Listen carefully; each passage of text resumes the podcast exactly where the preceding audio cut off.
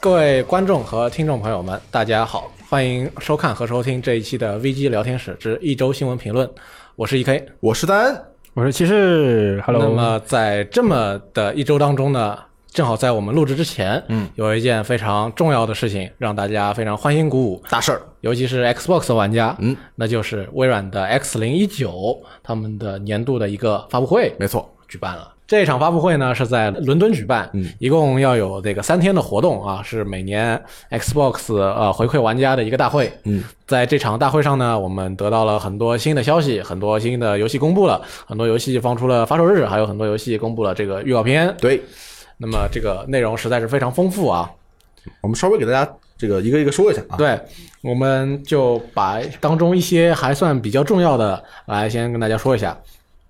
呃，在黑曜石工作室，他们之前刚刚发售了他们的新游戏《天外世界》。嗯，那么在这之后呢，没隔多久，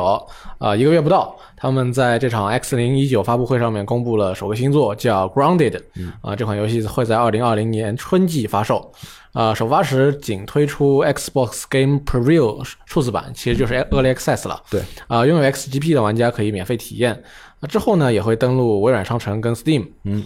呃，本作是黑曜石目前正在进行多个正在进行的项目之一，由内部一个小团队来创作。呃，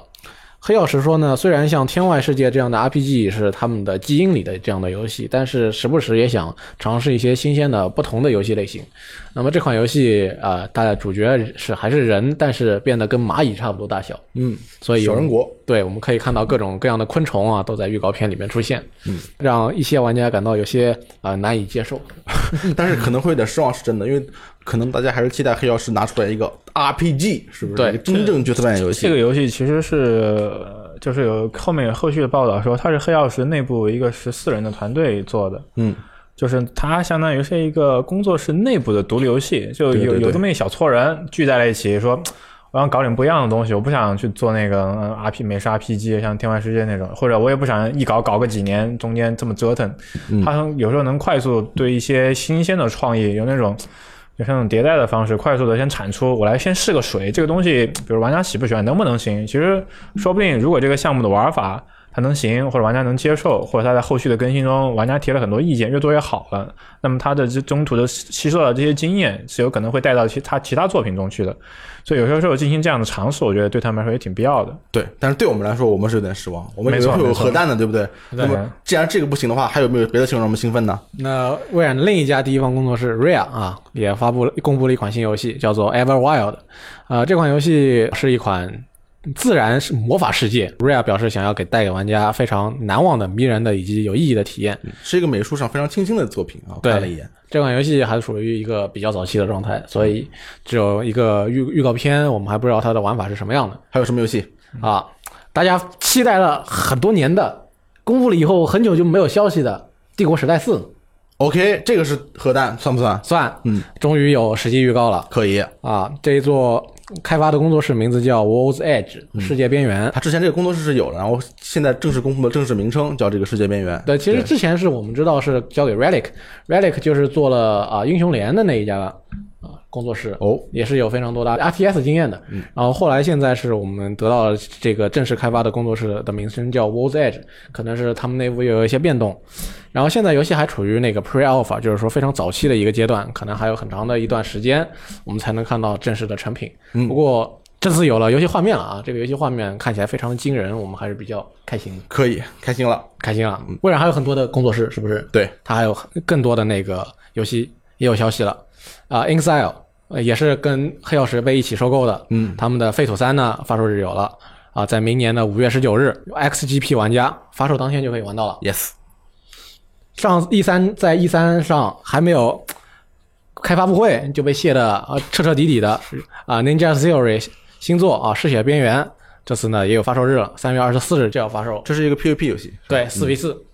嗯啊，也和我们所有说的各各种游戏一样啊，发售就登入 XGP，对，基本上微软现在自家的工作室都是这个套路。也是 E 三上公布的啊，《我的世界地下城》这款游戏呢，二零二零年四月就要发售了。啊、这个如果大家玩不到《暗黑破坏神四》呢，可以先拿这 个来，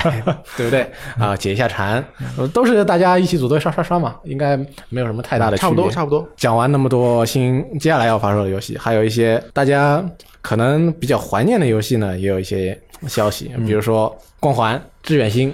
志愿星，嗯，致远星是很棒的，这个当时在三六零上玩的时候是非常觉得非常的牛逼。对，那这次呢，它将在十二月三号就要加入那个《光环士官长》合集啊，PC 平台全六款作品啊，这个已经登陆 Steam 了。嗯，你上国区的话，一百十六块就就可以买到。那爽到呀！啊，对，但是我就有点不爽，因为我买《光环士官长》合集的时候，它没有志愿星，嗯，而且中间我也错过了免费领的机会，现在我还是没有志愿星，没错，我真是就是早买，早享受，晚买有折扣。晚买有志愿星。然后呢，然后啊，像如果这光致远星单独售价是九点九九美元，嗯嗯，Xbox One 的玩家以同样的价格还可以买到啊《光环 ODST》的剧情模式，嗯，还有那个致远星的升级版，就生成了士官长合集，对啊，这有点绕啊，对，有点绕，不过大家懂意思就行。然后一些还有一些别的游戏呢，也会登录 Xbox Game Pass，啊先是、先是移植到 Xbox One，然后再加入 XGP，就是《如龙》三款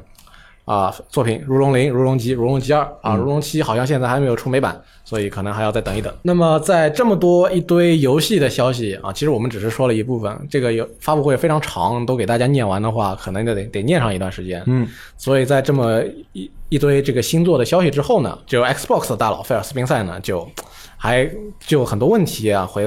回答了一些啊媒体啊玩家们他们的一些疑问。对他说，嗯，FF 十四啊，这可能是现在口碑最好的 MMORPG 了。他说会在晚一些的时候登陆 Xbox，嗯，因为他们现在还在和这个 Square Enix 和吉田直树呢，来他们在讨论这个相关的事情，嗯，所以说 Xbox 上面的 MMO 玩家啊，也可以再期待一下下一代 Xbox 啊，这个明年十二月就要发售了。他说呢，微软不会再重复当年这种啊性能比竞竞争对手要稍微弱一点，但是还要贵上一百美元，嗯就是给大家科普一下这个一些新玩家科普一下当时的情况，就是当时微软先先先先公开，然后 Xbox 拿出来，然后同捆带个可那个 Connect 头 Connect 一个动态体感的那个这么一个东西，对然后卖了四百九十九。然后后来索尼后发，当时还不只是硬件问题，当时有一些比如说二手政策之类的，然后全站全站联网之类的一些相关的政策方面就遭受到了很多玩家的诟病。然后索尼后发制人，拿出了 PS 四，然后把微软当时数落了一遍，然后价格还卖三百九十九。然后当时这一出来，情况就非常尴尬。然后大概将近一一年左右的时间，微软都一直很很伤，因为他一直要带着那个 Connect，后来他把 Connect 拆了，卖了三百九十九，跟他的竞争对手同一个价格，但是性能还是要差一点。然后就一本世代就一直很吃亏，一直吃亏到本世代末。所以他们现在这个说法也就是长教训了，就实际现在长一智嘛，所以下世代就应该会避免这样的问题。嗯，不过就发布会上来说的话，还是谁先开谁吃亏。嗯对，主要是我觉得最伤的是它不应该这个强迫你买那个 Kinect，对对，就这个当时这个硬件没有什么那么大的前景，而且很多人都不喜欢这个硬件。就是初代 Connect 其实是确实是一个划时代的产品，它对当时也是打破了一个最快销售数最快的那种电子产品的这么一个吉尼斯记录，然后卖了一千多万份，反正就很快就卖了一千多万份。所以，然后而且它那种提供的那种新鲜感也确实在那种体感时代很畅销的，大家很买账。但是到了三六零过后，这种 X One 的时候，它虽然也出到了二代，有很多新的功能，但是好像玩家还是就是说新鲜劲儿过了，又回趋于传统。然后刚好这时候 PS 四站出来，就把这个传统这个路子就是走到了底，对走得很很干脆，很利落，很稳很稳对，嗯然后就一下子 X One 就首发吃了亏，然后就一一蹶不振，一直没撑起来。对，但虽然现现在这个菲尔斯宾塞和其他高层也希望在新主机 Scarlett 上能够修正这些错误啊，嗯对把这些做出一台可能价格和性能不再错位的这么一个主机。对，但是我觉得这个 X 零一九对我来说是 X 一九是吧对嗯？So so sorry，你管他，你只要大家懂你意思就行。好，X 九对我来说最震撼的消息都不是这些游戏，对，是都什么呢都不不是这些东是西。公布的新作，而是说有超过五十款游戏会加入 XGPU。然后比如说像什么呢？像《狂怒二》这个《帝国时代终极版》《钢铁雄心四》，这个都是立刻加入的。对，就这个就嗯对，这当个都天对 right now，现在加入。然后更重要的是，会在呃之后一段时间到二零二零年加入的这些游戏让我感到很震撼。比如说《最终幻想大礼包》，对， 《最终幻想七八九十十杠二十三13十三杠二雷霆归来十五，就是从 PS 时代的就就所就有是就三六零 Xbox 能玩到的 FF，它对都给你们拉上单来机了。作品全都能玩到了。现在这个这个多爽啊！因为我以前经常看这个 XGP 的阵容，嗯我在 XGPU 公布的时候就那个薅了三年羊毛 嘛，就是对，然后那我得羊毛还得织毛衣啊，你不能羊毛放着，所以我经常看的，我能玩什么游戏？嗯然后看着看着，我觉得这这种阵容真是不错，但是就是缺 JRPG。当啊时我就觉得，你拿哪怕你拿这个《失落的奥德赛》，或者是拿《蓝龙》顶一顶也也行啊也，行那两个游戏也很好嘛，对不对？而且像你们大佬说的，这个 XGP 的阵容服务靠的是什么呢？他们反复提到两个词，就是多样性和创造性，就是说让每个人都能找到你自己适合的游戏。可能像 JRPG，呃，微软已经离远离这个区域很长时间了，而且它可能也不是这个西方玩家最喜欢的类型，是吧？但是全球范围来看，对来看还是有很多就人很喜欢多样这个类性，型的关键所以是这个多样性。还是得需要这个类型的。嗯现在好了，最终幻想全家 桶。这你挑不出毛病。以前经常有人问我，哎呀，我我不想玩 FF 十五啊，这个我没有玩过 FF，我剧情接不上怎么办啊？嗯哎，现在他买了 XGP 以后，可以从七代对一直玩到十五想代怎么玩，怎么对玩他就能发现啊，想剧玩情原来是不挨着的，玩对吧？他懂了，啊对不对？对对，这很很方便，对不对？ Face v e r s 那段时间就疯狂跑日本，就还是跑出了点名堂出来。对对对对对还有是如是龙，对，还有如龙，对啊，哎，如龙这个虽然在西方市场也也比较好评，但是主要市场还是在亚洲，嗯日本对嗯还有日本。对、我确实觉得现在是入手 XGP 或者 XGPU 的一个非常好的一个时机。对，而且他们现在还在打折。对，优惠，对还还送别的的会员，一方面就是打折这个原因，就是因为它不可能永远打折，对吧？对它肯定是先烧一段时间钱。然后我们知道订阅服务如果做的成功的话，它以后促销肯定会越来越少，甚至还会涨价。嗯特别我们知道游戏这个市场是单个游戏价格是很高的，所以现在这个价格其实是相对偏低的一个价格，所以是打折尚未结束，但是阵容已经比较完整已经，很很强对，了。特别是加了这批日本游戏以后，阵容相对完整了。在阵容完整之后，打折结束之前，哎，懂事之前，情动以后，就是你切入的最好时机，没错没错黄金时点。啊我也觉得现在是就是说购买 XGPU 的最好时机，因为你再往后就是明年，你看它现在已有的阵容，我觉得已经很豪华了。然后明年还有这些游戏，还有巫师三，对还有铁拳七。还有还有这些游戏，你想试想，后面卡普空肯定还会拿出一批游戏，就往往这里面塞。然后就是你想想，就是你就只要花每个月几块几十块钱就能玩到这些游戏，然后就基本上下个时代也基本上可以兼容，对这是一个非常好的，就是现在正在烧钱促销的时候，真的是个非常好的时间。另外一个可能的时点就是，真等那个 Scarlet 要卖的时候，可能会有一嗯没波错，那个时候可能会比如说跟着主机什么买主机同捆十二个月啊，类似于这样的操作。对。然后我觉得现在还可以聊聊，就是什么是什么玩家适合买 XGP？你你买了吗？我还没有买。你并没有买，你呃买了对吗？我也没买，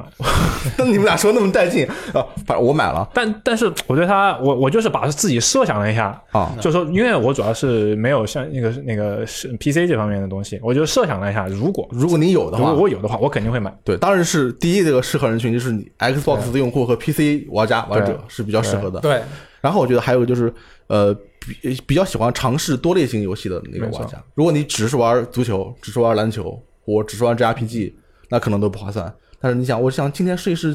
经营模拟啊，明天我试一试独立游戏啊，后天我试一试 JRPG，这个就比较适合。其实对微软的一个那个负责人那个大佬在接受采访的时候，其实也提到过，就是 XGP 的用户哈，嗯，他就不仅仅是买了之后，他买了之后，他玩游戏的数量会比他买之前会增加百分之四十，对，就是会高很多。就买了之后就感觉好像什么都想试一点，而且不仅仅是就是说他试他感兴趣的游戏，他会尝试更多他以前。没有尝试过的游戏，就以前我，比如说我从来不玩恐怖游戏，我也不会花钱买，我都不我不玩，我干嘛花钱买，对不对？或者我也我也 JRPG 就是日式 RPG，我也玩的很少。但是，哎，既然我都有了，那东西都免费了，反正开都开了，我就会去试一试。就可以试一试。然后对微软也提到，这个数据现在是百分之九十，就是有百分之九十的人都会尝试一下之前没尝试过的游戏，就嗯 XGP 用户。这个特别重要，比如说对我，我绝对不会花钱去买足球经理的，那个但是我愿意试一下去玩一下。对对我也可能不会买什么钢铁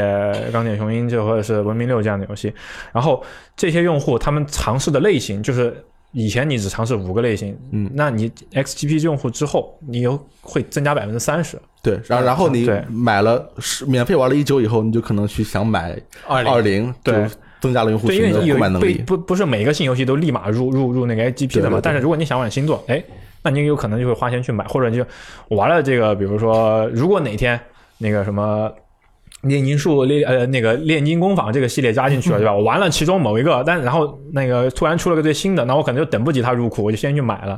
其实微软在这方面提到，就是买了 XGP 的人，他们的消费欲望也比普通的用户更强。嗯，就不仅仅是他买了它，我就只玩这这些游戏，他买了他他的消费的是提升上去了的，他就的这个越玩你就越想玩。，对花钱的那种比例是是更高了的，是是所是。以就乍看之下好像觉得你六十块钱买买一个月赚到了，微软亏爆是吧？对嗯其实其实啊不哎是的，对对对，而且其实就是。很多人觉得，就是看到有人说，比如说不管是一美元，还是说就是十美元薅个羊毛，说比如说我六十块钱玩了个《战争机器五》，嗯，我觉你觉得你赚爆了，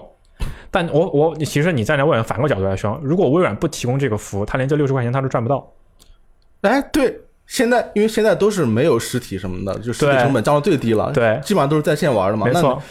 那啊，你反过来有道这理么，想，就我要是没有这个东西，你可能就不会玩《战争机器五》，对吧？我你可能就不会注册一个 Xbox 账号。那你这样我说我怎么着都是微软对赚了。我这六十美元，我他显得你觉得你是六十美元玩到了一个嗯特别牛逼的游戏，哎，微微软是，我把这个游戏这样上去，我赚到了一个我本来可能赚不到的六十块钱，这份这份钱我本来赚不到的。哎，你这么思考挺因有为意思因为他们是自己是发行商做数字发行的没话，错等于说这个呃成本是可以降到忽略不计对基本忽上略到就就降到最低。最低的。所以所以反过来这么想，这就是我觉得微软它现在就一直在推这个原因，而且你会看见到它上个季度它在硬件销售方面其实降了不少，就是连续好长时间因为 Xbox 的销售业绩不不振，就是硬件方面一直在下滑，但它的整体的收入并没有跟着那种断崖式的就往下降，就是硬你主机卖不出去啊，你游戏应该也卖不出去啊，对吧？你就应该跟着往上，但没有没有出现这种情况，因为就是订阅用户现在在往上顶。对，然后他肯定是也看到了这个红利，然后确实是有这个有这个用户需求，然后现在在不断的在地方发力，而且就是按照我们从视频网站的那种，就是视频订阅网站嘛，嗯就是微软去拿游戏，就是去跟厂商们就是签这个合同拿游戏的时候，谈游戏啊，对，谈游戏的时候，它都是那种，就是一个游戏一个游戏签到，就是比如说你对大厂商来说，嗯，你的这个游戏可能是比如说卖了半年了，后面卖不动了，微软会以一个价格，就是比如说一就是你两，比如说一千万美元授权给我，我加入 XGP 这样的，你就在后面三年。像这样的一个服务，然后对于独立游戏，它可能在你发售就是首独立游戏一般不都有很多首发就直接进 XGP 的嘛？对对对，像这样的游戏，它有可能会直接就是给你一笔钱，就是啊你你直接进入我们买断 XGP 买断嗯。但是呢，它有个好处，它买断，但它不独占，就是说不影响你在 PS 和 Steam 继续卖，但你在 Xbox 上你是 XGP。那对于这些独立游戏的开发商来说，它相当于我做了这个游戏进 XGP，微软就稳我我稳赚一笔钱，给我一笔保底金，就会降低独独立立游戏开开发发商的商的风险。对，然后对大型厂商来说，它又可以让这个已经在呃商业上失去吸金能力的游戏，在最后再发挥一波再来一波嗯发发挥一波余热。对厂商来说，其实是两赚的事情啊。对微软来说，它又可以通过这个东西去刺激它的用户这个订阅，然后它现在也把它的 Xbox 这个品牌从主机拓展到 PC，其实目的就是为了 PC 有更大的一片玩家用户嘛对，。而且而且很多高管都说，我们现在不仅是主机和 PC，我们对对，希望对到对对更多平台对去啊，更多平台这个反去，应甚至很未来危险可的能会不会上像 EXS 一样上其他平台，这些都都不好说嘛。但是目前就是他们的现在就是把这个服务推向更多的用户，然后通过就是这个用户的订阅，这样说的，赚到平时以前本来赚不到的那份钱，他就可以把整个这个体量给撑起来。而且那这个嗯照你这么说，微软也赚了，厂商也赚了，我们也赚了，那钱是哪来的呢？这个就是就是大家都爽吧，三赢哇 三三共赢赢三太厉赢害了共赢啊，对，就像说的，你去订阅，就像我们我之前买一个爱奇艺的会员，对吧？其实我是为了看有个电影。但后来我买了一年会员，发现我也乱七八糟的。后来看了不少，看看了不少片，你买都买了，对。然后就是，其实你可能是因为六十美六十块钱人民币，你去玩了《战争机器五》，你觉得你爽到了，但是这一个月还没到嘛，然后突然下个下个星期还有个游戏，哎，我也去试试呗。对然后再下个游戏，哎，我也去试试呗。那这种时候你就相当于提高了它的用户活跃度。那如果你觉得这下下可能这个星期没了啊，比如说它再过半年，它又出了《极限竞速七》《极限竞速八》，你又去花了这六十块钱，但这这以前都是你不会花的钱，我觉得我觉得订阅这个阵容设计的挺有意思，没就错是说它有吸引你来玩的游戏，还有没错把你留下的游戏。嗯就有一个微软发言人就说，很多人是因为《盗贼之海》来到 XGP，、但嗯是是因为《地狱之剑》留下来的。就是它也像 Netflix 一样，其实它抓住了很嗯多很小的细分市场，没它也错，不是专门找那种贪大求全、所有人都喜欢玩的游戏，都是找漫威电影那样的。它也对细分了很多对很多人，不是那么多人玩，但是全球加起来就会有一定范范围的那种那对，种游就戏。是你看他要像像现在他去跑日本，就是拓展日式游戏这个方面，对然后他就是把他的类型。跟跟网飞一样扩展到足够多的类型、足够大的那种游戏库，那你就每个人都有可能在里面找到感兴趣的游戏。然后维持它的这个订阅，还需要有个重要的一个前提，就是你不能说我里面有有有一万个游戏，OK，就跟 Steam 一样的，我有两万个游戏，但其中百分之九十五都是狗屎，就就就就 nobody care 的那种游戏，它肯定不能这样啊，。确实不是，对吧它都还行啊，所以，所以有个很很重要的，百分之五十狗屎吧，可能差对，差不多。就像奶飞会拿砸钱自己去拍东西，他砸十，他砸，比如他砸十部电影，只要其中有两部电影特别牛逼，有人人愿意付费来看，他就赢了。微软在这前收购一大波，被就是口碑还不嗯大波工错作室的啊工作室，其实目的就是为了把他的这个阵容订阅这个阵容给撑起来，就必须你得有第一方游戏能稳稳的输，不停的输出高质量的作品就。像王菲一样，对，就像对就每年卡达卡他可能都需要一个《战争机器五》这样的游戏，也不多，每年一个到两个。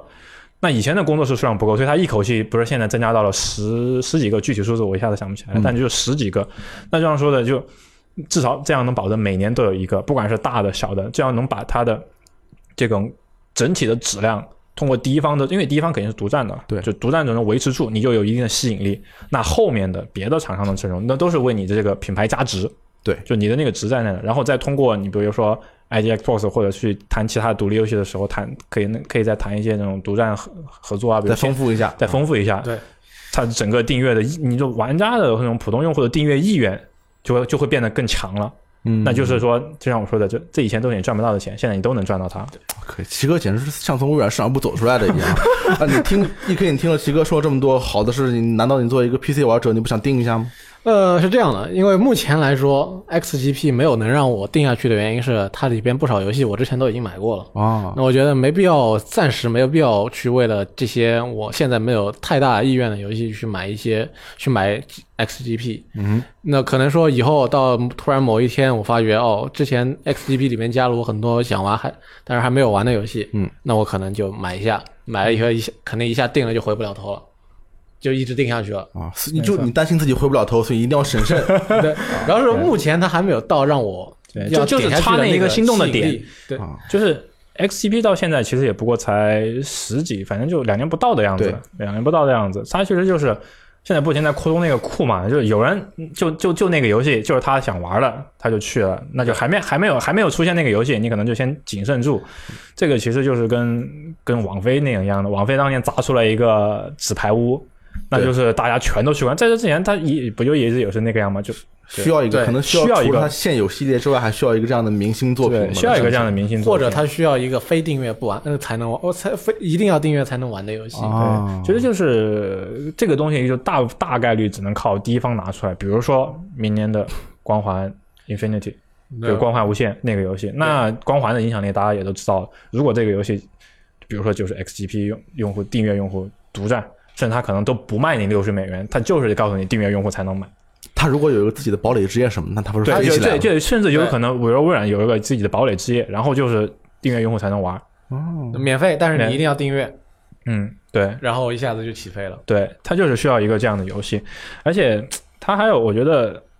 就是微软是不是也在推 X Cloud 嘛？然后再加上它这个 XGP，我觉得未来是有可能结合的。嗯，对，包括就是 X Cloud 它的游戏直播的，就是串流的游戏阵容，比如说是可以串流到所有 XGP 游戏。然后我觉得这样一个好处，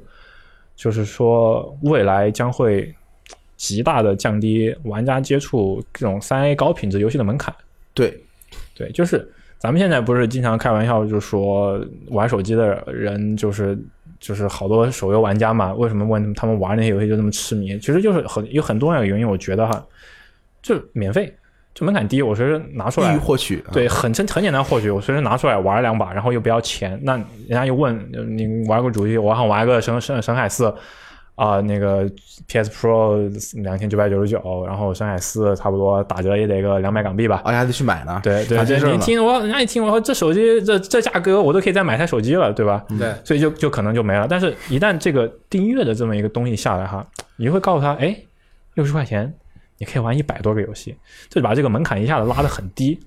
对那他觉得一块一个游戏一块钱都不到，啊对，就拉得很低，然后这种就很有利于就是现在没有接触主机游戏的玩者，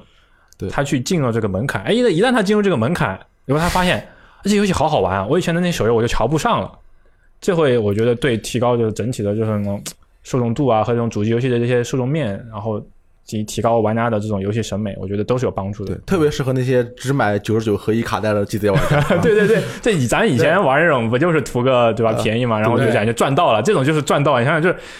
就是，就嗯六十六十块钱，然后有一个三三四百合一， 对对，而且等那个微软把这个云服务和订阅一起带到手这手机上的整起时来候，那对那情况完全不一样。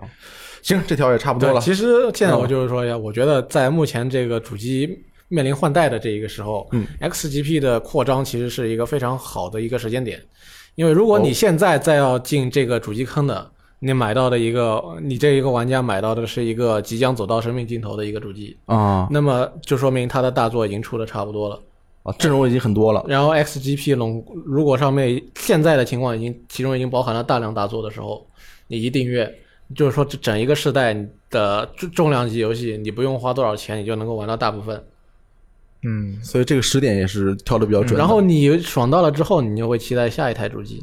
然后你就正正式成为了用户。然后你就购买，你就第一时间购买一台 Xbox Scarlet。哦，哎，你这个小眼睛眯的很阴险 啊，都被你看穿了。对，所嗯以就是为什么昨天 XGP 这个事儿一一发出来，就是很多人感觉就是啊，不就是这些多了一些游戏嘛？但有些人就我们会感觉我操，特特别兴奋，就能看见这些游戏扎进去，就是能这、是一个新的行业的一个这种盈利模式，突破了传统。对，希望它能成功，比如说 OK 能给这个这个带来一些新鲜的血液和新鲜的玩法。好，那么关于 X 零一九的啊这个新新闻呢，我们就说到这里。本周还有一件，也不是说一件，有很多件让玩家纷纷破口大骂以及呃互相争吵的事件。嗯然后它其实都围绕着一个一个游戏，那宝可梦剑和盾。嗯，那么宝可梦我们这儿玩的最多的应该就是骑士女啊了。，对哦我们三个人之中啊，不是我我们们三三个人不之是我们中，编辑部啊。，对但是这座还没开始玩，对不起，对呃因刚为刚买还没来得及。然后宝可梦发售就是它的评分已经出了，然后截止到就是截稿的时候，它 Metacritic 一共十九个评测，然后平均分八十一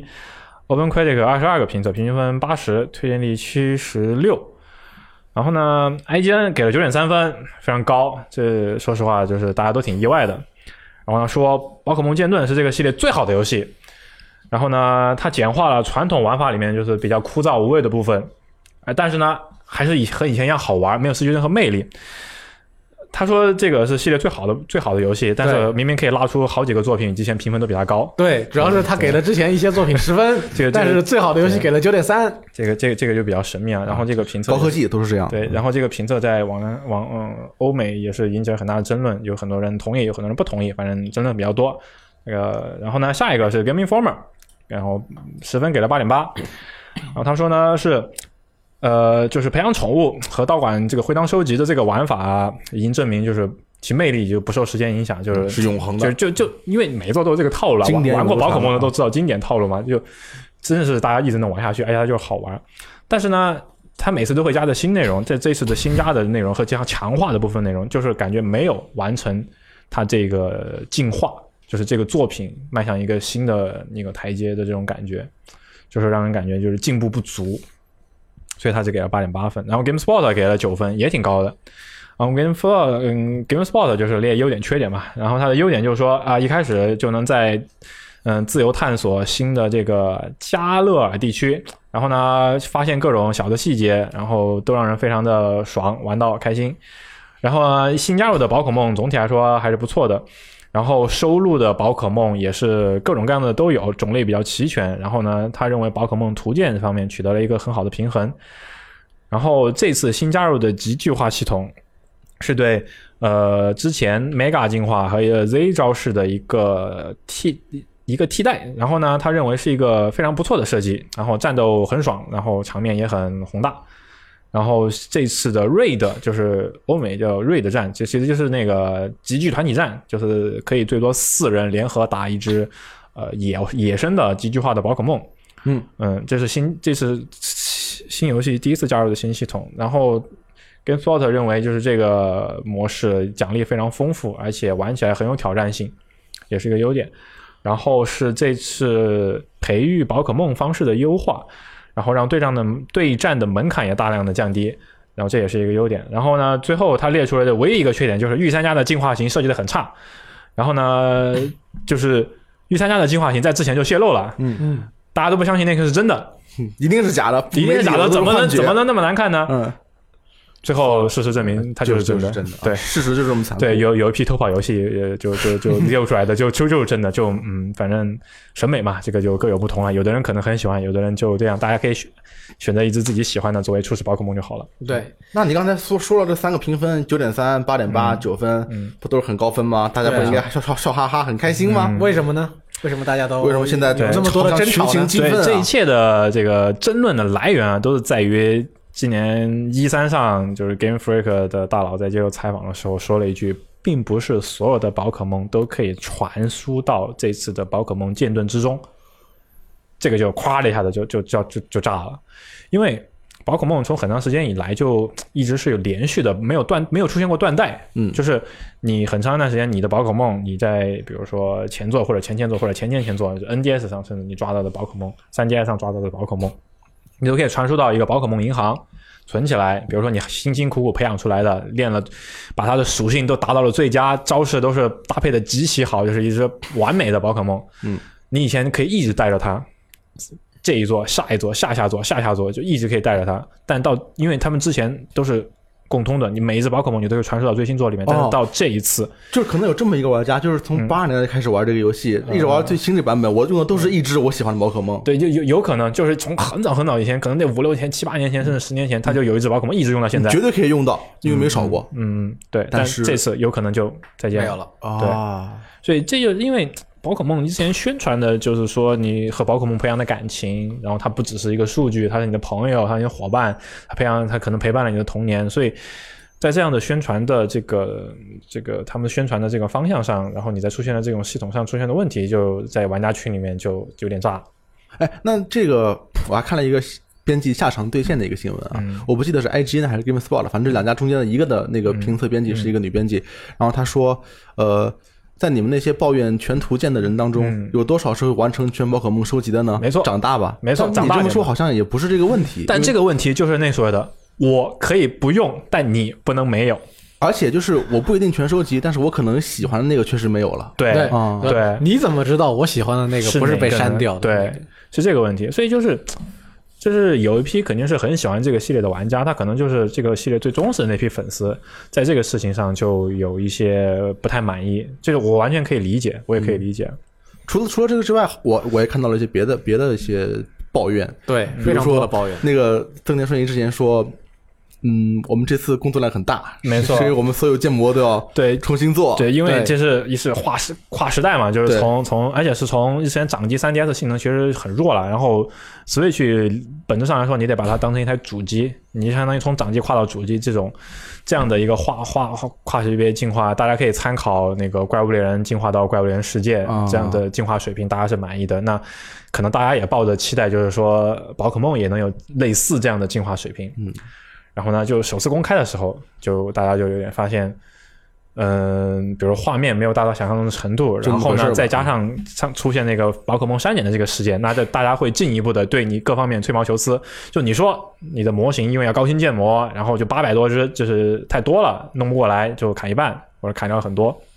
那你到底是不是建模真的变得很高清呢？嗯而且还有人解包出来说，发现建模没有换，我要报真假的，对就就是说就是根本就没有换啊，没有对重对做对，。就是有偷跑之后，就有人解了包，说这个根本就没有任何变化。然后还有人就是拿出了一些 Pokemon 的动作或者人物里面的那个动作对，动作，然后那截了个个动图动作动画发现是跟前作一样的，就是你这个动画你都没有重新调，嗯就是把那个就是就是那个动画骨骼是保留了，然后换了个皮，然后你就拿过来用了。然后还有，然后发现，比如说，比如说画游戏画面，比如说水面啊、特效呀、然后那个树啊，或者是光影、倒影啊，然后之类似种种这样的问题，都因为就是包括那个就是一个删减的这个问题，在这种不满的情绪之下，你会把它放大，你会去去，因为可以，你这个就是说你删了之后是为了别的更好，那你别的有没有到具体更好，更好到什么程度，那大家就会把重点放到这儿，现在就情报来看，应该是对没有达到大多数人的期待，没有达到大就是多数宝可人梦粉丝的期待了，因为对我我也不知道，啊就是这个期待，其实从嗯评分出来看哈，从这个评分出来看，把这个期待其实可以划分成两种，一种是对玩法的期待，一种是对游戏技术上进步的期待。这两个可以是一种，我觉得也可以是两种。就是玩法上的期待，就是说，比如说跳出这个回回合战的玩法，变变变成有可能变成动作游戏。那如果你不跳出这个，你不是不去掉这个核心的这个玩法，那你加入了什么新的不一样的东西？比如说这个这次的这个呃极具团体战，你看就是这几个编辑里面，就是这几好几个媒体评测里面都提到了，就是说还有点意思，嗯，就是这种四人合战的这种玩法以前是没有的。那在玩法上期待可能是满足了。其实你从评分能看出，大家在玩法上可能是有还是比较还是满意啊还还是不错的，满意的，因为核心的玩法没有变，然后又有一些新的东西，玩起来还是可以。但是不满的这个方面，主要凸显在我觉得它没有达到它技术上的进化。对，这一点大家从各种各样的呃网上流传的图片当中都能看得出来，大家都希望，既然是更新换代了之后，有拥有了更好的机能，嗯，能够至少能够做出就是说大家希望对的一些东西，而且像 Sw- Switch 上面现在有很多很多的三 A 大作移植到了上面，嗯，那想大家这种这样的游戏都上了 Switch 了。那你还做出这样的画面来说，似乎有点说不过去。没错，就是包括那种就是什么天空的特效呀，然后草的那种动画，还有爬个梯子，还有世爬界梯会子暂世停界啊会，暂停啊，对，还有就是那个就会在这种方面就会去去去放大。但是你说它有没有道理呢？有道理，但是有些时候，哎，这种东西就很难很我难觉说得。Game Freak 可能一直都都是这种这个水平技术力，对跟但是跟我觉得跟他嗯， Game Freak 确实不以游戏的技术力方面而出名了，对这个掌机开发商嘛，对掌机开发他商，可能陷入了一个漩涡，嗯就是你说你要取消全图鉴，嗯是因为一些技术上的问题，是要做很多技术方面的工作，要要嗯会花花费你很多时间。然后我一想，你技术还是这个样子，就我没错两头想，我怎么都生气，所以就是骂的人越来越多，对可能确实停不下来。但是从另一方面来说，这几家比较优给出比较高优秀评分的媒体都说，他们在这一次宝可梦的玩法当中找到了非常有趣而让人开心的地方。嗯对，那又变成了另另一个新的让大家有些。呃，不满的点，就比如说你这，你跟我说这个很好玩，嗯但是我看上去怎么样都不觉得它好玩。这个东西可能就那你是不玩吗游戏刚发售嘛，这个东西对就得实实际去体会。就像说，好多人就是玩到了之后，我觉得有可能会出现那种真香的那种情况。对我我是觉得完全有这种可能的。应该因为。说已经有人开始想起来对了。对对，就是这会儿说的时候，买数字版的那个实体版可能还没到嘛，也可能永远到不了了。就是数字版的用户可能玩到之后已经开始香起来了，就是因为你会发现，就是包括三 A 大作吧，我得说，好多游戏你你初看的时候，确实是画面永远是你第一印象，就跟你看一个漂亮的姑娘一样。但是你要跟她相处久了，哦你一直不停的玩儿玩下去，你会发现有趣的灵魂才是最重要的。 因为对你这个最近感觉你呃嗯感触有点良多啊，啊，没有没有没有没有，就是突然想到了，啊，所以就是好游戏好不好玩，画面是一个因素，但不是可能决定性的那个因素。对没错，尤其是对宝可梦这样的游戏来说，这可能玩起来好玩。才是对那些人来说更重要的。而且这次我觉得他做一些，就是我目前看到的情报来说，他做一些系统上的减法，其实确实是对这个对对这个游戏是反而有利的。嗯，对对，因为它之前很复杂的系统，就是有时候我自己都都看了那个半天，都都说我或者我知道，我想跟你说明白，我我都得绕半天，很难说明白。那你那你觉得去皮去一是一个好的尝试吗？许必须是一个好的尝试，你觉得我是觉好尝试对，我觉得是一个好的尝试，但它没有延续下去。对它它它可能后来又又转回来，也就是不太再敢再说延续 下去就是就是去皮区的，我因为去皮区进来的用户到了这一座可能又玩不明白了。就中间跨度还太、啊都太大了对对对，它可能他只能他玩他做了 PPC 减法二了啊你能看出他做了减法是为了让那些人能能够感觉他们能能能进来， OK，但是还是还是跨度挺难的，我我我对我我也这么说。其实媒体评测这个玩意儿，我觉得，那你就当是有三个提前玩游戏的人，他们说这游戏不错，嗯，你也可以保持怀疑态度，是吧？但我觉得其实就是这么回事嘛。他们三个提前玩了游戏，主要这游戏还行，嗯，然后你再看看自己要不要玩，再想想吧。对嗯他们的着重点可能跟你想的不大一样。呃，你看了这个画面，你觉得嗯 Game Freak 没有用心做，嗯但有可能他们在系统方面就是真的很用心做了，但是你现在还体验不到。嗯，有可能。你说所以说，这个我们还是得等实际玩到了游戏之后再说话。相信这几天大家都应该在纷纷体验这款游戏了嗯对。我们可以到下周啊，再看看大家对于这个游戏的评价有什么改观，对，是不是有出跟现一些那种什么会不会出现那种什么真相大大大规模真相嗯的情啊，况？嗯会不会出现这个自自己打自己脸的情况啊？这个我们需要等一等再看。那么这一周呢，还有一件让大家有一定关心的事情，因为它牵扯到了一一起案件，而且这个案件的双方还都是一个都是我们比较熟悉嗯的公司有名人啊，对，很有名。呃，一边呢是暴雪，另一边是我们呃国内的一家公司叫四三九九，嗯，四三九九网络股份有啊这限个公司，大家都很熟悉的四三九对啊九，尤其是我们这一代，很可能在那个在比较小的一个年代年龄段的时候，是四三九九网页 Flash 小游戏陪伴着我们度过了一些比较珍贵的时光。然后，在是事情是这样的，是二零一七年的时候呢，暴雪跟网易啊起诉了四三九九，说他们运营的跟制作的手游啊《英雄枪战》和《夜游枪战旗前线》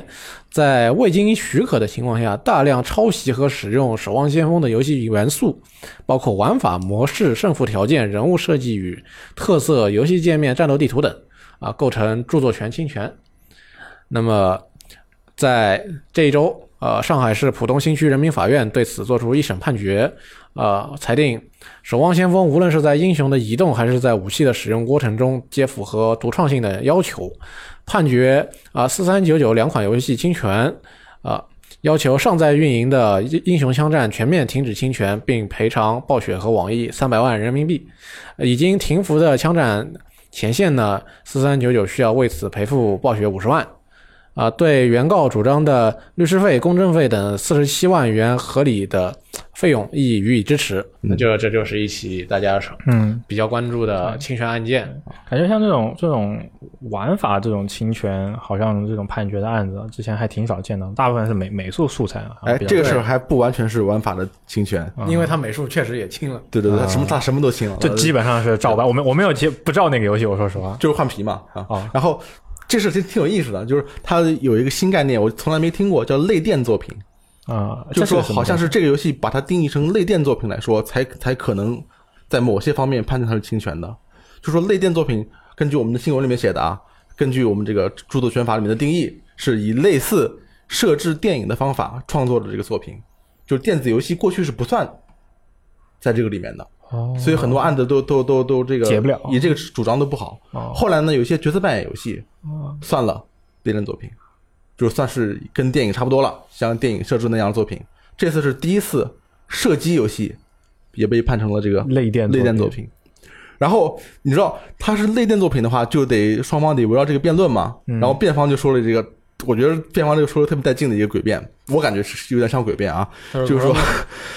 呃，第一人称射击类游戏的整体画面不属于类电作品，为什么呢？因为它画面不是预先设定的呀，它是要多位玩家按照游戏规则通过各自操作才形成的啊，比赛情况的客观表现，而且兼具过程的随机性。不可复制性，结果还有不确定性。嗯，你又是随机的，又是不可不确定的啊，这又是这个不可复制的，你怎么能说是类电作品呢？那每次每局的游戏都不一样，对不对？我怎么抄袭你？啊嗯，你就觉得这个，你一下子感觉你不知道怎么下 对去 对反驳他。啊，所以啊，所以我在想，哎，类似电影，我觉得第一人称射击游戏怎么样类类似电影，对，然后这个我当时觉得，哇，这个这玩意儿挺辩护律师挺挺挺挺厉哎害、很啊，难说回去对不的对？但是我又看了法院，法院观点也很也也很有意思，就感觉都很懂，你知道吗？他怎么说呢？法院说，这个结合《伯尔尼公约》以及我国著作权法的有关规定，射击类游戏整体画面是否可以视为类战作品，应衡量此画面是否有一系列有半音或者无半音的有独创性的画面组成。哎，他把这定义定义到这儿，有半音无半音，独创性，有这个就是就是类战作品。那你《守望先锋》显然符合这个要求，对不对？你什么武器啊、释放技能啊，呈现出来的都是连续性的动态画面，所以可以称为类战作品。我靠，我这你那就是说的明白呗，安排明白了。而且它还不止于此，因为我觉得你如果说到这的话，你只能说是，比如说是放技能是什么样子的，嗯，或者武器是什么样子的，对场景是什么样子的这些对。但是它侵权的显然不只是这些，就是它整个玩法都朝着它是换皮游戏嘛，啊，所以法院比我想象的要还要懂游戏。我现在让你们定义什么叫换皮游戏，就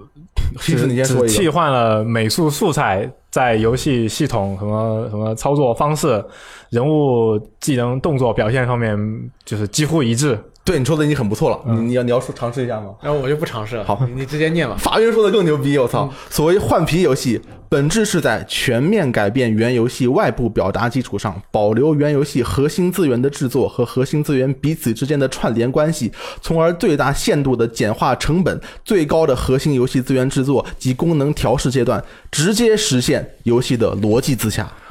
我操，这这讲明白了，我觉得这是我明白这段话无懈可击，我啊，觉得。对对对，这就很严谨了。于是他后面就开始说了，其实后面的意思，根根据我的解读，就是说这个游戏不仅是类电方面的，就是玩法，就是就是那个场景或者是美术的抄袭，嗯玩法也抄袭了。他说，在以快节奏为特点的第一人称视角即时射击游戏中，玩家一旦进入游戏。英雄人物的美术形象、建筑物的外观造型、色彩的运用等等有美学效果的外部呈现，均会被淡化和抽离。嗯好，我们就不提这些了。嗯这些会被淡化和处理，就是美术这些东西嗯其实不是重点，重点是什么呢？地图的行进路线、进出口位置的射击、射击点、射击点和隐藏点的位置选择、所选人物的技技能，在当局战斗中的优势和缺陷、自己和队友的人物选择搭配、对方人物的选择搭配以及血包的摆放等游戏设计要素则被凸显。这些要素构成了对游戏规则的具体表达，而在这些方面显然是有抄袭的。很懂。我 靠，哦这这简直是两句话把《守望先锋》这游戏设计要素 给几乎给说明白了，就是哪些方面是需要注意的。对我觉得这个玩这玩意儿很懂。太强了。我我我看这个胜诉还没什么感觉，我仔细看这个法院的这个表述，我感觉真是未来可期啊，这就是这这太强了，越这来越明白这件事情了。啊对。对，咱们的这这些啊、这个法庭当中的处理的人员，他们对这个游戏是有非常哎深刻的了解的。下次再有哪个朋友游戏被抄袭了，去这个法院吧。对，这个是呃上海浦东区浦东新区人民法院，啊浦东这个新这区个不愧是新区，就是有就是牛逼，靠朝前走。这不愧我是新区，这个靠 新区厉害。看懂。但是但是还是有两个让人感到，你说吊诡也好，或者说让人感到遗憾的地方。比如说，就是他法法院不是判决了一个赔了这个三百万，嗯就是他两个游戏嘛，一个叫这个是呃英雄枪战是一个手游，一个叫枪战前线是个页游，然后判了英雄枪战赔了三百万，呃判了枪战前线赔了五十万。为什么英雄枪战是三百万？是因为暴雪主张的就是三百万，但是啊这个游戏的营收远远超越了啊， 这个数额，这个是对，所以呃给予全额支持，所以这个游戏赚了很多钱的，肯定不止三百万，但嗯是只能赔三百万了，就是因为你就要求了这么多。为什么那个游戏只赔了五十万？是因为那个游戏已经停 运了，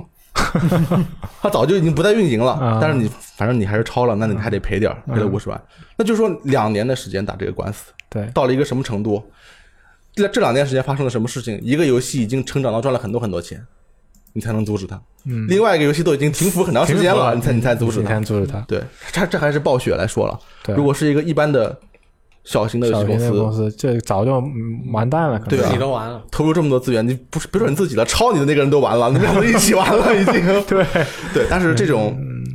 判罚肯定会给以后这些例子、这些案希件望能比如说带来一个指导性，然后以后可以用这个案件作为这种举例，然后让加快这这种案件的这种审理虽进程。然我们不是判例嗯法，但是也会成为一些依据。对对，虽然我国法律体系不是这样的，但是总是有点好处的。对，其实大家如果是能够点到我们到我们的网站或者 App 去看这条新闻，或者大家在那个，呃，在在 B 站是收用看我们的视频版的话，能够看到这条新闻当中啊、呃举出现了一些这两个游戏的一些对比。我们可以看到这两个游戏它在主要是在地图的设计上过于相似，嗯实在是完全一样，对这真的是因为它是一个类似于推玩家之间要进行对抗跟竞技的游戏，那么既然你这个地图在这个图上面看起来设计的是一样的，那么也说也就是说，你对于这个玩法的抄袭是已经是非常明显的。是，所以说这个也对于我们大家来说是判断这个游戏什么样算是抄袭，也算是对我们自己是有一种帮助的。对，我们也可以学习一下。对这个法院确实给法院的，那段话，我觉得可以好好的解读，给好我们我们好的以后判断研究抄袭，可以好好研究这段话。对对不对对对，当然，这游戏类型可能会产生不同，对，嗯当然对，所以可能他们的判断方式也也有所不一样，但是至少对于 FPS 以后，我们就有了这个判断抄袭的一种方一法。种思路吧，至少对是嗯一种思路，其实也就刚好也就也是对，之有一种网络上大家经常说的一个说法，也是一种解释，就是玩法抄嗯袭算不算抄袭？玩法不算抄袭，现在看来应该是一种过于简单化的说法了。对，应该说我怎么样的借鉴对才能到抄袭的地步？对比如说它这个地图只不过是换了一个美术，嗯但是它地图的那。如如果你看它地图的设计图，嗯那应该是一样的，造成的，所以它造成的竞技效果是一样的。对，那么这就应该是抄袭。那么怎么样的地图借鉴是不是抄袭呢？这个我们就嗯而且慢慢刚刚法讨院论提到那个，我觉得那个就是游戏里面就巴拉巴拉巴拉前面一堆系统，这个整个东西加在一起，它那个逻辑自洽，我觉得然后完就是几乎是一致，我觉得这个很重要，就就是是不用投入资源，直接实现逻对辑自洽直。接实现逻辑自洽，对我觉得这嗯个很重要。就是有的游戏你觉得它很像，但它其实它的这个逻辑自洽最后的这个这个结果和这个可能是和那个游戏不一样的。对，对，就是就咱们来看的时候，其实就是判断抄袭这个东西还挺挺挺挺严谨的，又非常有有很很很多，不是说你一看哎这两个挺像的，他就抄了，对，就不仅仅是这么简单这的东西。打了两年，确实也有一定的必要，就是需要一个探讨和学习的这个对过程。对对我们这也是对于我们呃整个行业和玩家对于这个方面做进一步了解的一个学习的材料吧。嗯希望大家在此当中，我们跟大家都能够学到一些东西对。嗯，上周呢，我们做进行了一个讨论，嗯讨论了关于4 K 的进进化对于游戏的一些。啊，未来的发展的一些辩论，当时啊、是那位《地狱边境》那位的制作人吧，应该是说四 K 没用，哎嗯对，这次呢，我们又又有一个开发者讨论了下一代的新的一些的进化，比如说他提到了 SSD 跟 CPU，啊，呃，是一款叫做东方之音的总监啊、他表示呢，下一代主机硬件将会是迭代性的改进，而不是啊，类似于说是革命性的改进，哦不是向前迈进了一大步。他说，PS 5的 SSD 将会对开放世界当中的啊加载技术啊和就场景渲染的技术会有所帮助，能够减少加载的时间，但不会对游戏的表现有太大的影响。嗯，就是之前我们看到 PS PS 五这些宣传，就是说你别看 SSD，它不仅是一个加载时间的事儿啊，对它这个事儿整个游戏体验都给你改了，这个好像是一个比较相反的一个意见对，他说他就是加载是变快了。嗯啊。然后再谈到它的那新的 CPU 啊，八核十六线程，他说这个东西不会改变很多，嗯，太多的东西。他说就是一次进化，嗯那不是什么革命性的改变，它会让这个屏幕上能够出现太多的最更多的内容，但也就仅此了。嗯， OK，整体来说就是进化会有，对但是想翻天覆地、想革命，这玩意儿可能做不到。我觉得其实从从咱们进入那种三 D 时代后开始，这种翻天覆地的变化就感觉已越来越经很少了，也也再加上玩法类型的被探索的差不多，于是 PS 三其实进化到 PS 四，我觉得其实就是一个进化，都都不算不上是革对命对对对，你去想想就是，就大部分以前的类型，以前的游戏还是那些东西，只不过画面变好了。对，其实是确实啊是这就样。再想要革命，其实挺难的。我觉得一直有一个革命性的机会的东西是 VR，但是 VR 过于不成熟，嗯没错所以现没错在热潮已经退了。这一轮失败了，嗯对，像这周正好也有个新闻，约翰卡马克，Oculus 的这啊个，技术总监，对他现在已经退居二线了，对他他要现去搞人工智能去了。他现在是退居二线，担当顾问，然后主力研发人工智能。对，这个我觉得，就卡马克这个角色退居二线，对于 VR 是一个这个行业来说是一个挺大的一个打击。嗯，就就我觉得，如果连他都觉得现在这东西现在不行，那这个东西可能真的是现在有技术上的就嗯是瓶颈，瓶颈就真的是不行。但对卡马克来说，他提供了某种程度上可行的解决方案了，对，就是哦只是 Oculus 可能没有没没法实现对，对或者就是。就它就是那个那个手绘显示器画面好到一定的程度，然后帧数高到一定的程度，然后那个视野覆盖率到高到一定的程度，就可以解决这个问题。但是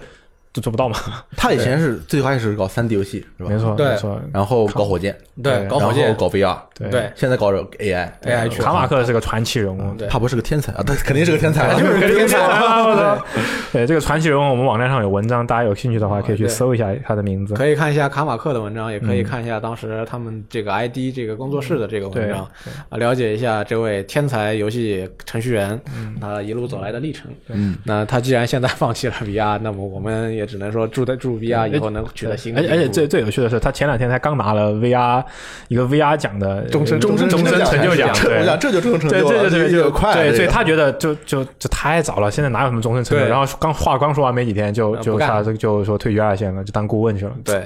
所以说他觉得这个奖可能拿的挺不是滋味 的。对，那么另外一位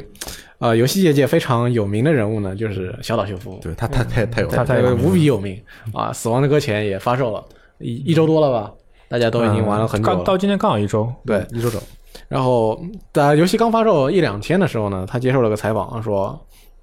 啊、大家都在玩《死亡搁浅》，然后两极分化的评价也是在他的预料之中的。哦，无论是电影呢还是游戏，当你尝试做一些新事物，就会有这种情况。呃，人们在面对一些从未经历的东西的时候呢，是的，都是具非常具有呃挑战性的，就像他第一次做这个潜入类型的游戏一样。嗯，所以说这个媒不管是媒体还是玩家，这个评评价有有好有坏，早在他预料之中。哇，这也在你的算计之中吗？E K 监督，对， 都在岛哥哥的算计之哎中。对，其实其实《死亡搁浅》玩到后面，好像真相的人还是比较多。对，嗯，我对，但因是为我很讨厌的人也有很多对，对，啊我我我站的评分从游戏刚发售的时候好像八点三吧，一度跌到反正接近八点零，然后后来又一点点涨涨回来八点七。嗯，我我印象中还没有哪个游戏能跨分能能跨那么大，而且能就是经历过这种戏，就是开开局不利，持续下跌，但是最后却能。就是重返这个这个高峰的这么一种走势，现在已经涨到八点八了，就我说话的时候，而且他他的分数分布主要是在九十分和一二分，对，要爱的人很爱，恨的人很恨对这样的游戏对啊，，所以说我们确实这个东西得还还是跟之前说呃宝可梦也是一样，就是说得体验过才知道。对，就体验过了才知道。我最近也有很多人跟我说送货停不下来，然后有个人要出差，然后就说 PS Pro 拿不动，感觉很难受。然后什么相当相当可能会去街上那个双十一快递去当米亚人去了，那那那你那你那你一定要拿动啊！这个 PS 四才是《死亡搁浅》的精神啊，对不嗯对？对对而且 PS 四的重量比你《死亡搁浅》挂在手上、身上、脚上的那些货物要轻多那了。那一般人腰都断了， 我靠！嗯，确实这游戏也是一次探索和尝试嘛，反正。对，我觉得也也是个好事儿。嗯，对好，但是虽然他自己说感觉算是一切都在掌握之中啊，对但也有人对他提出了一些，他和他的游戏提出了一些疑问、疑义。啊、有日本的玩家呢，从发现了啊、发米通给这个游戏打了四十分，对，然后一发米通一这个开始我发我的都发现了，我也对，发现了，啊一发一开始那个给的网页的网页版的评测没给分，嗯，后来杂志里边四个评编辑各每人十分，给了四十分，嗯，然后呢，大家后来就发现，嗯，这个杂志的前主编这位先生也在游戏当中客串出演了。哎，帮村弘一啊，就像这个柯南啊、三浦大知啊之类的名人一样，出现在游戏当中。是一个接货的，他他是收藏家，我记得啊。对，大家觉得啊，你那你们是不是有什么暗箱交易啊？对，但这个确实是，哎，感觉需要避嫌。如果作为一个媒体的话，是吧？嗯对啊比如说，如果赞恩老师你出现了，出现在了死亡呃《死亡搁浅二》里边，嗯，那我们这个打分是不是就对，那你们肯定打十分啊，对不对？对？ 你不不能不给面儿，对不对？我们就会在那个游戏那个优点里面选出现了我这样一位编辑，很喜欢。嗯但是我还不是主编，如果是比如说主编啊，那个谁加上那个谁，他们俩都出现了，你再想想看，情况完全不一样了。对，然后觉得哎，你们大佬都出现了，那你们对，你就们下面打分的人，对啊，那你心里不得掂量掂量？对就算是前主编，那也是很有势力的，对不对？对，说他留之前留下的威望还留在这个办公室里，是啊，你以后的游戏圈怎么混？怎么说呢？就小岛这个人缘太广了，就有时候是是是这种，就是谁各种来路的朋友都想坐进游戏里面，就就就后面玩的玩发玩的越多，越发现你去看翻他的那个嗯推特，就所有在那个前面那个那个那个白色那个走廊里跟他合合影过的一些还算的呢有点名号的人都被 拖到了游戏基里本上面，都不做，基本上都被来了就别想跑， 一定要是 一定一定要扫一下定一定要扫一下那种感觉。就是哎他他结交人员也很广，所以他可能也没想到就是把朋友放进去，他觉得可能朋友更重要，对吧？有而且有有可能说是我就不在乎，这不是小岛的事儿，对这是你是你发米通需要对，感感到需要对考虑的对事是情，小你岛发我明不东需需要考虑的事情。啊。我就是把我一个朋友做进去了，嗯但现在这个环境，大家确实觉得没错哎没错你在吃饭吧？对恰饭对啊，那你要说这个，他跟那个 TGA 创始人关系那么 好，对，万一今今年呢拿了年度游年度游戏那怎么说？啊或者拿了个什么别的什么奖，那这就是很难说了。怎么说都不对，对那说明小岛这里的饭太多了，嗯，嗯是是，这实在是他们给他见人办太分一多了。口啊。对那么今天我们在最后的时候再说这样一条新闻，就是说现在主机当中加入氪金要素呢，对于大家来说是越来越频繁跟普遍了。啊，玩三 A 游戏玩的多的话，或多或少都能看到一些。那根据调研机构 SuperData 他们的统计来看呢，在去年的时候，呃，PC 游戏的总收益中有百分之八十五来自内购跟微交易，主机游戏的收入也有百分之四十八来自于此。但是在过去的一年的时间当中呢，只有移动端的这项收入的比例是提升的，啊，PC 跟主机都陷于停滞，甚至还下滑了。自从今年年初以来，堡垒之夜的内购就一直在下降。对比去年，即对比今年九月份跟就对比今年九月份和去年同期的数据呢，PC 的转化率从百分之三十降到了百分之十六，主机端从百分之三十六降到了百分之十。而在《命运二》啊和《非法二十》当中，这个无愿意花钱购买的玩家只有百分之二，内购的玩家只有百分之二。如果从第三季度的情况，今年第三季度的情况来看，有百分之一的玩家，有百分之五十一的玩家没有在内购上花一分钱。然后我这边有个命运二玩家，你内购了吗？你内购了吗？没有 哎，哎，这就是是不是你们游戏不需要内购啊？有有的，那我都自己打出货币，自己的游戏那就说明 可以啊这个现实的说明了一些问题。啊、也可以打出一些货币。然后我呃其实就是一直有非常重的氪金的欲望，因为他们这次改版了之后，真的做了很多很多好看的皮肤。你就是没有金，但是对，但是主要是没 有钱。你知道，大家要知道，就是追追追爱豆是一个很花钱的事儿。 对对对我，靠！你现在我今天早上跟三星，我 问他，如果给你一份的钱，让你选择去是买《死亡搁浅》收藏版还是去看爱豆，你选哪个？他毫不犹豫跟我说去看爱 豆。没错我没靠！错你们这个对信仰太坚定了。对，当然大家都是我们这三个都是当过偶像宅，或者说是偶像嗯宅，我能理解。对嗯对，大家都是在这方面花了无数钱的人。但是我觉得啊这个内购欲望越来越低啊，就是不能就单看今年这一年的这个情况。就 Social Data 它这个数据确实能说明，就最近这个季度或者最近这半年的这个趋势是出现下滑的情况。但是我觉得也很大原因是因为几个氪金头部的大头游戏，他们确实在走下坡路，陷入了一个低潮然后这个时候没有同等规模或者同样量级的游戏能够顶上，对，就是出现去把他们那个下滑的那个份额给扑上去。啊，所以大家就会就自这个总体来说自然就下滑。就像堡垒之夜，其实大家都一直在走下坡路嘛。对他不那能这个时候那没么火啊。他那个走，就比如他丢了少氪了两个亿，那这个时候没有别的游戏突然一下子。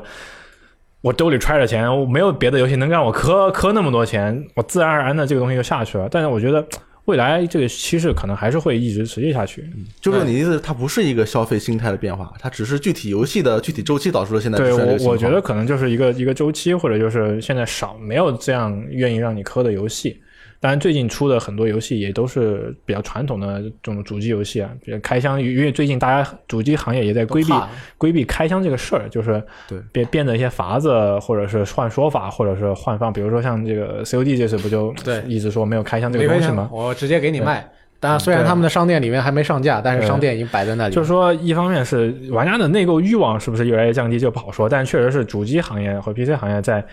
减少这个方面的这个更这个审慎了这个更更一个是更谨慎，然后就是再加上几个大佬不行，然后没有小弟能重新顶上，就整体的就下滑了。但未来我觉得不好 说，你可以怎么看？你你你平常氪吗？主要是呃，一般能用自己的劳动力解决的，我就不会用氪金的方式去缩短这个时间。你要说你要这样说，基本上都能解决，关键是你有多少劳动力的问题。对，有的时候我实在觉得这个前途遥遥，前路遥遥无期，我实在干不动了的时候，那氪就氪一下吧。哎，你不是育碧 boy 吗？育碧游戏你氪过吗？呃，其实我没氪，啊、嗯我我氪过，但是只在比较少的地方氪。 ，OK，比如说玩《刺客信条》的时候，我觉得有一套这个装备的外观啊，真的是非常的好看啊，我啊，就满足一下自己的虚荣心，那就买一套呗。就特别特别中你的点的，那我就稍微花一下，基本上还是不花。那基本上还是不花的。我有这个钱，我干点什么不好？买本写真集，买张 CD，对都不比这个怎么更话题又回到了 idol，啊 真的很神秘。对对对对这我但老王非法二零花了不知道多少钱啊？对对，因对为他要玩 FUT 模式，他就得不断的花钱去抽球员。对，那个模式太可怕了。我现在感觉《非法二零》是世界上最好的运营游戏，运营的最好的游戏，真的是。对，一个是非法，一个是非法，一个是 NBA 二 K，来花钱抽球员，抽吧。对，啊这啊，然后你就去比赛嘛，然后对就直接影响你的胜负嘛，这个事儿对这个事情真的是很恐怖啊。啊，氪金 PVP 这个东西真的是对，氪金定输赢，这是真的影响输赢的这种东西。不如跟我一起玩足球经理啊，这个对足球很纯粹，对非常纯粹啊，就就跟摩洛哥那样纯粹。可以。嗯我补充一点，之前有节目我说这个，如果呃《星球大战绝地陨落的武士团》MC 评分低于八十五分的话，我就吃麦。现在我们算了一下，虽然它的 PS 平台的评分是八十三分，嗯但是 Xbox One 平台和 PC 平台还挺高的，一个是八十六，一个是九十，一个是八十五，一个是九十。哦，哎，平均下来每个都是八十。我告诉你，他现在评分又回到了八十四分。八十四分我也要吃麦啊！那就关键这不是八十四分的问 题，啊上三个平台平均下来是八十六分，平均分更高。对，所以我们我们所以我因们为我们是一个很严谨的媒体，我们主要是看平均分的嘛，哎没。错没对错。所以这次就实在是吃不了麦了，所以感觉也很可惜啊！我也想尝一下什么味道，对，不麦吃不了怎么办呢？对不对？嗯那这就是以上就是本周的一周新闻评论，我们下周再见，拜拜。嗯拜拜大家再见，拜拜。